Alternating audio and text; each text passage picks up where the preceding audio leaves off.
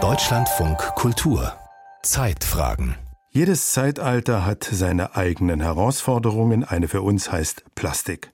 Denn der Kunststoff ist quasi überall in Verpackungen, Medizinprodukten, Computern, Autos. In kaum einer Branche ist Kunststoff aber so wichtig wie in der Spielzeugindustrie. Und auch wenn die Verbraucher dem Trend in der Mehrzahl noch nicht so richtig folgen wollen und vielleicht finanziell auch nicht können, es gibt einige Unternehmen, die eine nachhaltige Alternative anbieten. Arkadiusz Wuber hat eines besucht. Familie Borowy lebt in den polnischen Beskiden und hat hier seit 55 Jahren eine eigene Werkstatt, mitten in einem ausgedehnten Waldgebiet. Das nötige Material für ihre Produkte gibt's dadurch buchstäblich vor der Tür, denn die Borowis stellen hochwertiges Holzspielzeug her. Wooden Story heißt das Unternehmen.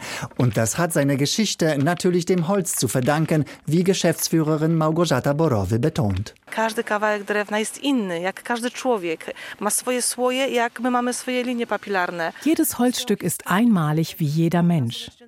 Die Jahresringe sind wie unsere Papillarlinien. Sie erzählen einzigartige Geschichten.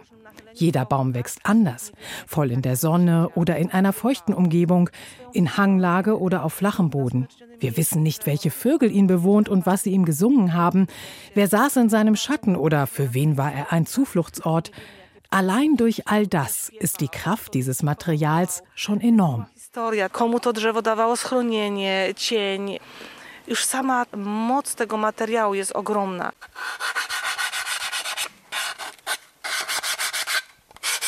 Mitte der 90er Jahre war das handgemachte Spielzeug noch eine Seltenheit. Im postkommunistischen Polen schauten sich die Kinder eher nach glitzernden Puppen und ersten aufreizenden Videospielen um.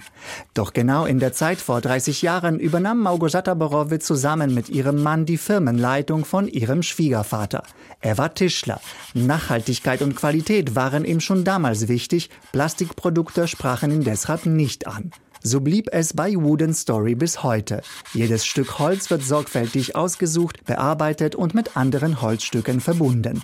Ihre natürliche Farbe, Geruch und Gewebestruktur spielen dabei eine besondere Rolle. Das unterstreicht auch Agnieszka Kosak, Kuratorin einer Sammlung nachhaltiger Produkte in Krakau.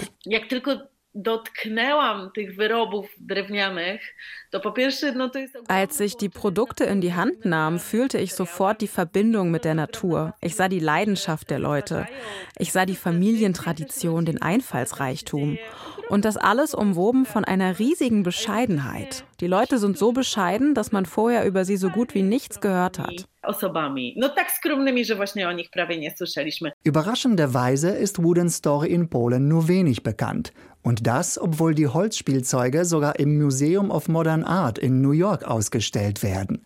Die Firma arbeitet beispielsweise auch mit dem Modehaus Yves Saint Laurent und der Fluglinie Air France zusammen. Und weitere Unternehmen sind an einer Zusammenarbeit interessiert.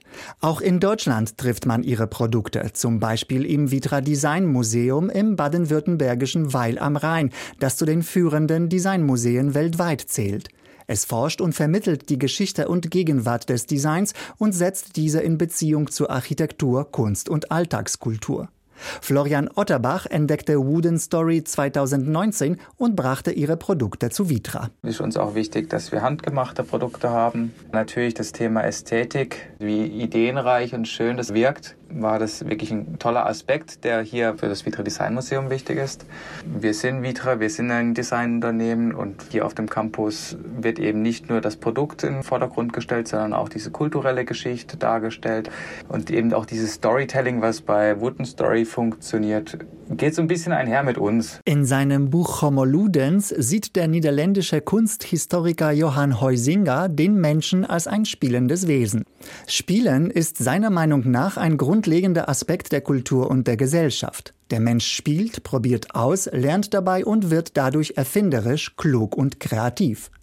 Spielzeuge, die keine funktional festgelegte Spielzeuge sind, passen auch gut zu der bereits über 100-jährigen Bauhausidee. Dinge, die für Kinder gedacht waren, wurden am Bauhaus mit Studierenden ausprobiert. Nina Wiedermeier, Spielzeugsammlung Kuratorin im Bauhausarchiv Berlin. Dieser spielerische Umgang überhaupt mit der Welt, das sich spielerisch zu erschließen, Spiel als eine Methode des Entwurfs, der Innovation zu verwenden, das ist für mich sehr Bauhausi. Christoph Kirsch aus dem Bauhaus-Shop sieht im Gegenteil zu Wiedermeier keine strenge Bauhauslehre. Er erkennt aber bestimmte gestalterische Vorgaben, denen man nacheifern kann. Und diese seien bei Wooden Story zu erkennen. Vor knappen zehn Jahren hatte er das Spielzeug zum ersten Mal gesehen und war gleich beeindruckt. Etwas dem Kind gemäßes zu entwickeln, in dem Falle ein Spielzeug, das ist eine große Aufgabe. Die wurde am Bauhaus schon verfolgt. Und das ist ein Thema, was nie aufhört. Und interessanterweise kommen gerade bei Kinderspielsachen noch immer wieder die einfachen Formen, die Grundformen und die Grundfarben zum Tragen, wie sie eben auch am Bauhaus sehr gerne benutzt worden sind, um daraus, nicht um dabei stehen zu bleiben und es darauf zu reduzieren, sondern um daraus weitere Dinge, neue Dinge zu entwickeln.